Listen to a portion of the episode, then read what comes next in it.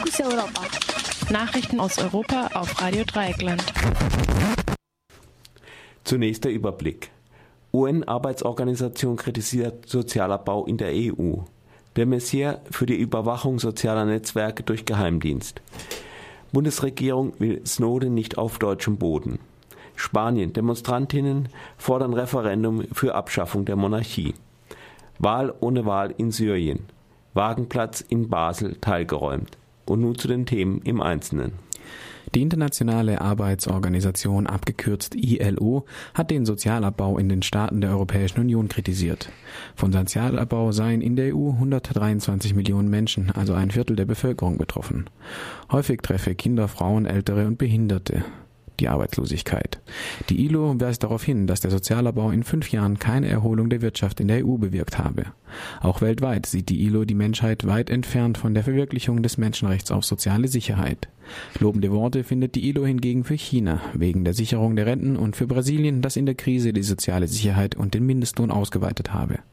Im Falle von Brasilien mögen da allerdings auch die sozialen Proteste der Entscheidungsfindung der Regierung etwas nachgeholfen haben. Der deutsche Innenminister Thomas de Maizière hat sich für eine intensivere Überwachung sozialer Netzwerke durch den Bundesnachrichtendienst BND ausgesprochen. De Maizière reagierte damit auf öffentliche Kritik. De Maizière begründete den geplanten Ausbau der Überwachung damit, dass sich die Nutzung von Telefon immer mehr auf soziale Netzwerke verlagere. Nach unbestätigten Medienberichten will der BND künftig Dienste wie Twitter und Facebook in Echtzeit überwachen können. Nach wie vor sperrt sich die Bundesregierung gegen eine Vernehmung des amerikanischen Whistleblowers Edward Snowden durch den NSA-Untersuchungsausschuss in Deutschland. In einem Schreiben an den Ausschuss wiederholte die Regierung ihre ablehnende Haltung und empfiehlt eine Vernehmung Snowdens im Ausland. Auch eine Anfrage von Snowdens Anwalt Wolfgang Kalleck, ob die Bundesregierung eine Auslieferung Snowdens verhindern könne bzw. eine Festnahme durch die USA in Deutschland, beantwortet die Regierung schlicht mit Nein. Kalek sieht eine Befragung Snowdens in Moskau als Risiko. Snowdens Asyl in Russland läuft im Juli aus. In mehreren spanischen Städten forderten gestern Demonstrantinnen und Demonstranten ein Referendum für die Abschaffung der Monarchie. In, in, in Madrid sollen es laut der Zeitung El País 20.000 gewesen sein. Das war nur Stunden nachdem der spanische König Juan Carlos seinen Rücktritt zugunsten seines Sohnes Felipe verkündet hatte. Während auf den Straßen Rufe wie Schick die Bourbonen zu den Haifischen gerufen werden, stützen die beiden wichtigsten Parteien im Parlament die Monarchie. Das Kabinett muss nun diskutieren, wie sich der Königswechsel verfassungsrechtlich über die Bühne bringen lässt. Da es hierfür keine Regelung gibt und keinen Präzedenzfall seit der Wiedereinführung der Monarchie durch den Diktator Francisco Franco 1975, nachdem Francos designierter Nachfolger Carrero Blanco bei einem Attentat der ETA ums Leben gekommen war, holte Franco dem, den genehmsten Prinzen Juan Carlos nach Spanien und machte ihn zum König. Juan Carlos baute nach Francos Tod sein Regime jedoch zurück und leitete die Demokrat Redemokratisierung Spaniens ein.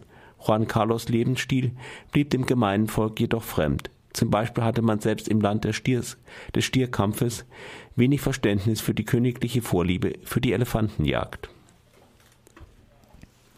Heute finden in Syrien Präsidentschaftswahlen statt. Obwohl sich der amtierende Präsident Bashar al-Assad erstmals zwei Konkurrenten leistet, nimmt niemand an, dass der neue Präsident anders heißen wird als der alte.